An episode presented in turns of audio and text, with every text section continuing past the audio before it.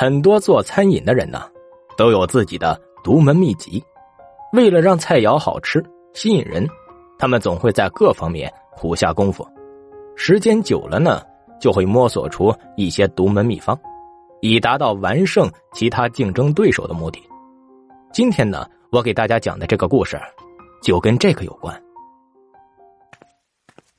廖杰在商业街经营着一家不大不小的火锅店，生意呢。还算不错，因为辽杰的祖辈就是做这一行的。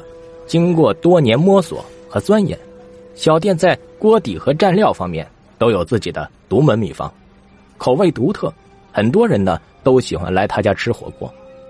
但是最近呢，店里的生意却一天比一天冷清，因为啊，就在离辽杰火锅店不到百米的街道对面，新开了一家火锅店。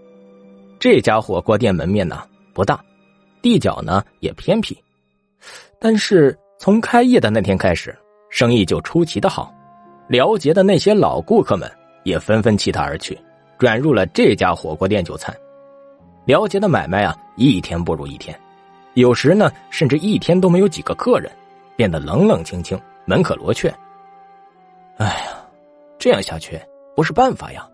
我可不能让祖宗的招牌就这样毁在自己手里呀！了解几经思考后，决定啊亲自去打探一下情况，毕竟知彼知己，方能百战不殆嘛。于是他假装成食客，混进了那家火锅店里，象征性的点了几个肉和蔬菜后，就坐在餐桌前呢四下打量。火锅店的摆设和装修很普通，甚至啊有些简陋，但这丝毫没有影响到食客们的心情啊，他们一个个低着头，只顾着自顾自的。狂吃海喝，看样子啊，就像一群饿了很久的狼。廖杰做餐饮这么多年，还从未见过这样的场景。廖杰正想着呢，店老板呢已经把火锅端了上来，点的几个涮菜和小料也都上齐了。廖杰仔细的看了看涮菜和火锅，涮菜呢和自家的没什么区别，火锅则是清汤白水，寡淡而无味，看得廖杰啊很没食欲。很普通的东西吗？真不知道那帮家伙为什么都来这里消费啊！了解想完，又低下头看了一眼装在小碗里的蘸料，却发现这蘸料的颜色竟然是深绿色的。一般火锅店里的调料都是黄褐色的芝麻酱，而此刻放在自己面前的蘸料显然不是芝麻酱。哎，算了，管它是什么，先尝尝再说。廖姐把筷子伸进调料碗里，轻轻的挑了一点蘸料，放在嘴里抿了抿，一股令人难以忍受的苦涩味顿时在口腔里散开，把廖姐一下子恶心住了。但是还没等他反应过来，这味道突然又变得清凉爽口，就像是炎热的夏季里吃着冰凉的薄荷糖一般，舒服极了。但又比薄荷糖呢多了几分浓香。和温润，弥留在人的唇齿之间呢，久久不能消散。天哪，这真是人间极品呐！廖杰顿时被这奇妙的蘸料迷住了，他顿时知道这家火锅店为什么生意这么好了。原来啊，其中的奥妙全在这调料里面。哎呀，这真是好东西啊！可就是不知道是怎么做的。如果我也能配出这么好的蘸料。生意绝对会比以前还好啊！廖杰回到家中后，就一头扎进了厨房里忙活起来。他把店里所有的调料都拿了出来，开始一种一种的重新调配起来。一连忙活了一个多礼拜，蘸料是配出了不少，可没有一种能够比得上那家火锅店蘸料的味道好。看着自己面前一碗碗失败的作品，廖杰开始沉不住气了。一个大胆的想法在他心里酝酿了出来。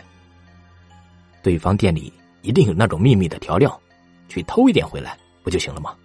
反正只要小心点就不会被人发现的。想到这里，廖杰的嘴角掠过了一丝奇怪的笑容。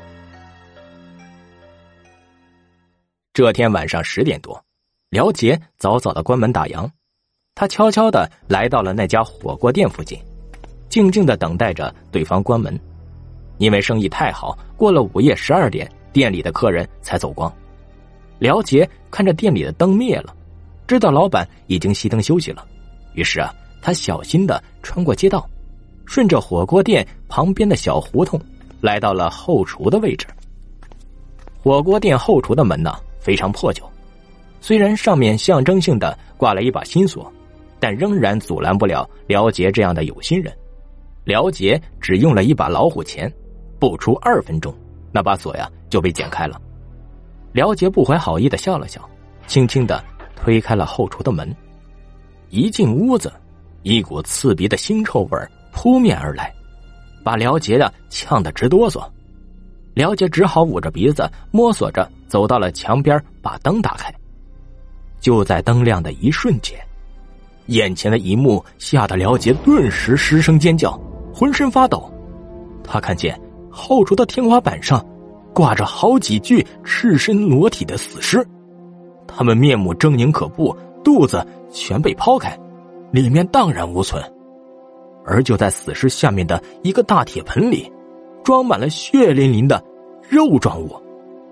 廖杰一眼认出，那是人的苦胆呢。嘿嘿，没想到藏了这么久，还是被人发现了。不过也好，我马上就有新的原料制作蘸料了。突然，廖杰身后传来了阴森森的说话声。廖杰刚想回头，头上忽然被人重重的击打了一下，他像面条一样的软巴巴的倒在了地上。虽然视线已经变得模糊不清，但他呀还是认出，对方正是这火锅店的老板。实话告诉你吧，我的蘸料就是因为加入了人的胆汁，才变得美味可口。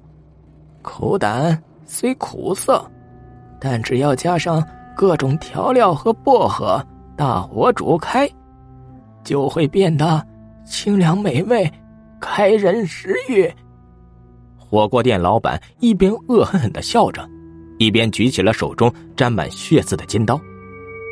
可惜呀，这个秘密被你发现了，所以啊，你就把你的胆和命。都留下吧，正好啊，我手里的原料也不多了。不，不要！救命啊！短暂的惨叫声划破了黑夜的寂静，但马上又被淹没在了黑暗之中，消失的无影无踪。廖杰失踪很久了，他的火锅店也因无人打理而关门大吉了。而就在不远的那家火锅店，生意啊出奇的好。大家都对他家的独门蘸料情有独钟。哎，老板，再给我上三碗小料，多加点油辣子，放点醋。好嘞，您稍等，马上就来了。老板笑眯眯的回答道。没有人注意到，他的笑容里隐藏的奸诈和杀气。